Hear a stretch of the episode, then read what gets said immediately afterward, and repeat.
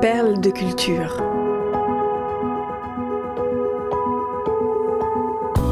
Découvrez comment les artistes trouvent l'inspiration dans leur propre vie pour créer des œuvres d'exception. Une série au cœur de la création, proposée par Cultura et racontée par David Abiker.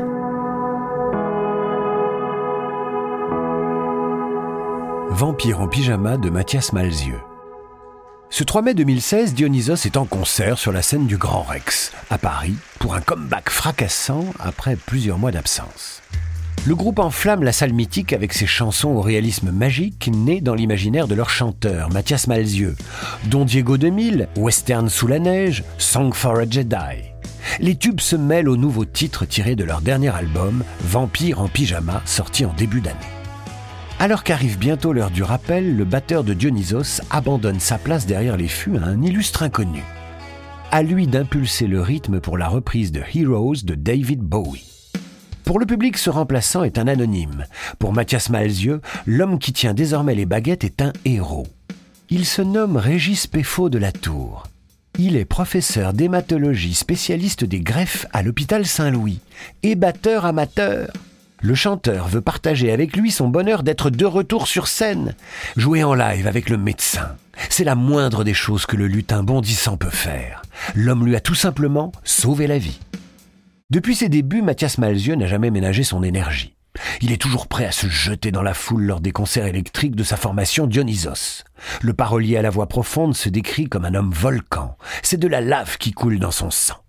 Mais en ce mois de novembre 2013, à l'aube de ses 40 ans, Mathias Malzieux ne s'est jamais senti aussi fatigué. Il tourne le clip de Jack et la mécanique du cœur qui accompagne la sortie de son premier long métrage éponyme. Sur le plateau, le rocker accuse le coup.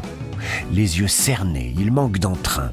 Entre les prises, il a la sensation, dit-il, d'avoir une noisette à la place des poumons et de respirer dans une paille bouchée. Il est plus blanc qu'un cachet d'aspirine. Dracula à côté, c'est Popeye, dans les bronzés. Il faut tenir jusqu'au clap de fin. Le showman serre les dents. Son entourage ne se rend compte de rien, mais lui sent bien que la mécanique de son corps connaît un raté. Dès le lendemain matin, il fait une prise de sang. Quelques heures plus tard, son téléphone sonne. Son taux d'hémoglobine est dramatiquement bas. Il doit subir en urgence une transfusion. Le 12 novembre 2013, des analyses plus poussées rendent leur verdict. Mathias Malzieux est atteint d'une maladie aussi rare que dévastatrice, une aplasie médulaire idiopathique, sa vie bascule.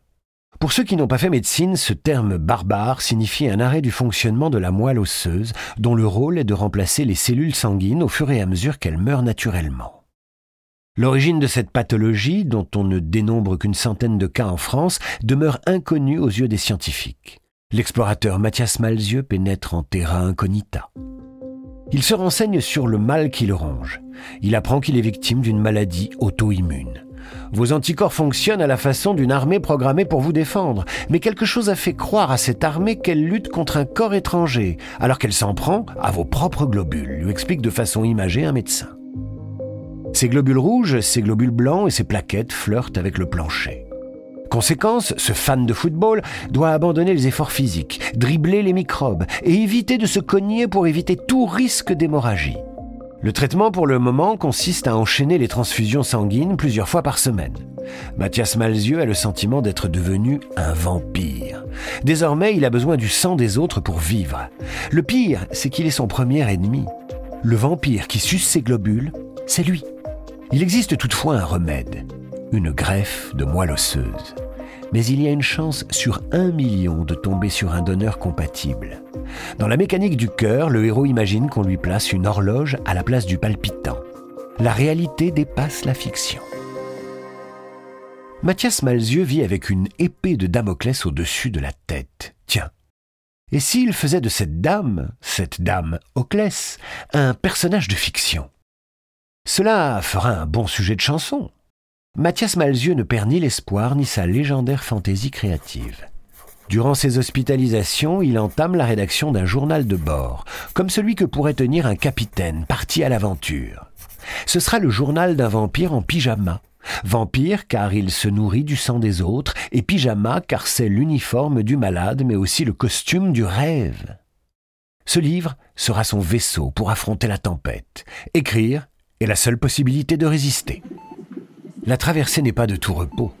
Le 5 février 2014, il est hospitalisé en chambre stérile à l'hôpital Cochin. Pour éviter toute infection, il vit dans une bulle, loin des gens qu'il aime. Il dispose d'un vélo d'appartement pour faire de l'exercice et d'un ordinateur. Face à lui, deux fenêtres lui offrent un fantastique panorama. Il pédale en observant au loin le Panthéon. Son taux de globules blancs fait le yo-yo. La surveillance est maximale. Au bout de cinq semaines enfermé dans son aquarium, le chanteur peut enfin sortir. Ses polynucléaires neutrophiles sont stabilisés. Ce n'est pas la fin de la bataille, mais c'est une petite victoire. Il peut rejoindre la maison, son cocon. Au bout d'un mois, son taux de globules ne s'améliore guère. Il est toujours dépendant des transfusions. Mathias Malzieux est toujours un vampire.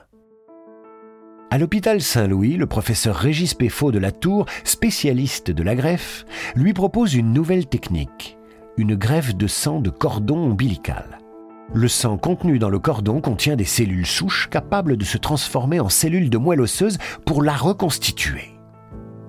Ce procédé assez récent a un avantage. La compatibilité entre le donneur et le receveur est plus forte que pour une greffe classique.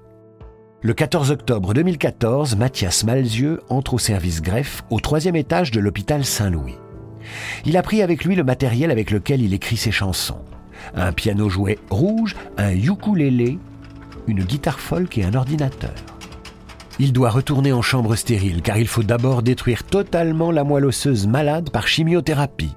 Le 21 octobre, on lui injecte le sang prélevé sur le cordon ombilical d'une maman. Il a été prélevé le 12 juillet 1999 et a été congelé.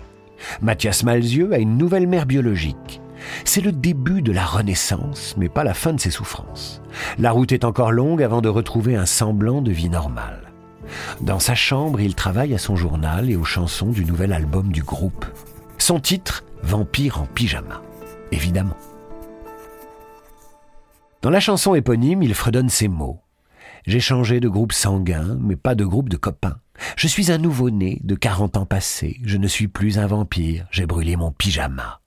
En novembre 2014, un an après avoir découvert sa maladie, le musicien est autorisé à rentrer chez lui, dans son petit appartement du Marais. Mathias Malzieux n'est plus un vampire, c'est désormais un revenant. Post-scriptum. Dans la chanson Vampire en pyjama, Mathias Malzieux annonce qu'il veut traverser l'Islande sur un skateboard. Un défi lancé pour conjurer le mauvais sort et envisager l'avenir avec optimisme. Et une fois guéri, il a relevé le défi. En août 2016, il est parti de Reykjavik pour traverser les fjords sur sa planche à roulettes. Une odyssée en forme de revanche qu'il raconte dans un carnet de bord, épilogue heureux à son journal d'un vampire en pyjama.